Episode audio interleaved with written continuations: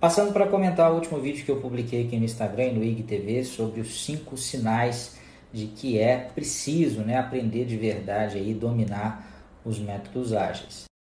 Mas essa coisa de agilidade surgiu dentro do desenvolvimento de software, né? mas hoje não está mais é, vinculada somente a esse segmento de mercado. É claro que a força e penetração dentro desse setor é muito maior.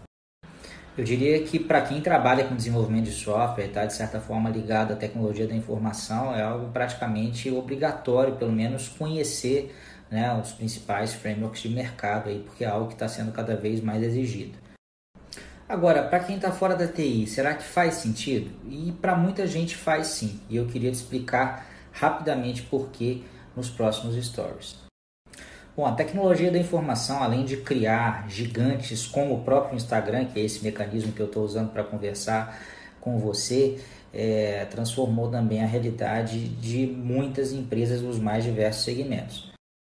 Então, qualquer empresa hoje que é, tenha uma relação B2C, né, business to consumer, direto para o consumo de massa, fatalmente vai depender dos mecanismos de comunicação criados pelo mundo da tecnologia. Um caso bem famoso aqui no Brasil é o do Magazine Luiza, né, que era uma rede de lojas totalmente tradicional e hoje é um gigante do comércio eletrônico, né, justamente por entender como utilizar bem essas novas tecnologias. Agora, aprender a usar bem essas novas tecnologias não é algo que se faz à moda antiga, né? Não adianta a gente querer criar um plano ultra mega detalhado de cinco anos para vencer todos aí na seara da internet que fatalmente vai dar errado. O único modo de fazer funcionar esse tipo de coisa é você ir experimentando, né? fazer pequenos experimentos, fazer pequenas tentativas de uso dessas tecnologias, por exemplo, no varejo, como é o caso do Magazine Luiza, e a partir daí entendendo o que funciona e o que não funciona. Né? É, é bem provável que algumas dessas tentativas vão dar certo, outras vão dar errado, mas só experimentando, criando coisas e levando isso para o mercado vai ser possível saber o que é bom e o que não é. E essa é justamente a essência da agilidade dos métodos ágeis, né? Criar entregas pequenas e já levar isso para o mercado para ver como que o mercado responde, para ver se faz sentido você investir mais nisso ou tentar é, um outro rumo. Para tentar deixar essa ideia mais próxima da realidade, vamos tentar pensar em empresas um pouco menores. Não sei se você sabe, mas o próprio Magazine Luiza permite que varejistas menores criem é, uma espécie de lojinha lá dentro, né? um marketplace para que varejistas menores possam vender também as suas mercadorias lá dentro do, do portal do Magazine Luiza. E esse portal não é a única opção de um varejista hoje. Ele pode usar o Magazine Luiza, ele pode usar, por exemplo, uh, o Mercado Livre, ele pode usar o próprio Instagram, o Facebook, várias outras formas para tentar vender os seus produtos. Agora, qual dessas opções esse varejista vai utilizar? Qual que é melhor? Como que é melhor investir? Que tipo de anúncio que ele tem que fazer? Como é que ele tem que colocar os seus produtos nessa prateleira virtual de cada um desses marketplaces? Ninguém sabe isso a priori.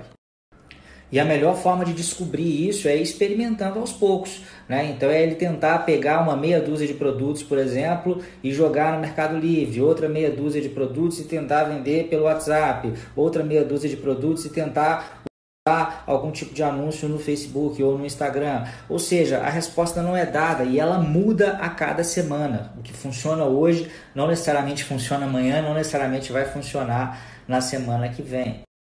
Ou seja, um varejista para fazer a sua operação funcionar nesse novo mundo da internet, ele não pode funcionar do mesmo jeito todos os dias, então não é, não é uma operação contínua normal como era anos atrás, em que simplesmente a pessoa alugava um espaço físico, uma loja, colocava os produtos e deixava a coisa acontecer, quer dizer, isso não vai funcionar mais, mas ele também não vai descobrir qual que é a melhor forma pensando em longos projetos, em projetos extremamente estruturados de vários meses, porque como eu disse, o que funciona hoje não funciona amanhã, essas coisas vão mudando e é só experimentando que é possível descobrir. Onde que eu estou querendo chegar com isso tudo? É que da mesma forma que para construir software a gente tem que meio que fazendo isso por experimentação, a gente coleta alguns requisitos do cliente, vai lá e faz uma entrega parcial para que ele possa dar esse feedback.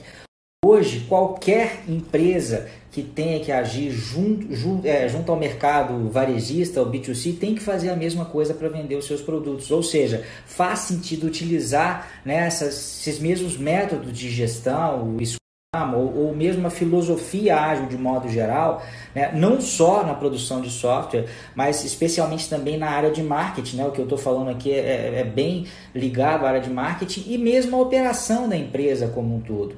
Porque a que ela vai descobrindo como vender de formas diferentes, ela vai ter que aprender, por exemplo, se você for um varejista, como ter essa mercadoria certa no momento certo, quer dizer, está tudo de certa forma uh, uh, ligado e interrelacionado. E é por isso então, né, voltando aqui ao vídeo que eu publiquei hoje no IGTV, que nós estamos recebendo aí tantos sinais no mercado de que os métodos ágeis são importantes, são relevantes e muita gente aí precisa de aprender a operar segundo essa nova filosofia, sob pena de ter grandes dificuldades no mercado. Então eu vou deixar o link de novo para você acessar o vídeo aí, espero que goste e me mande seu feedback aqui também né, pelo inbox. Valeu, abraço.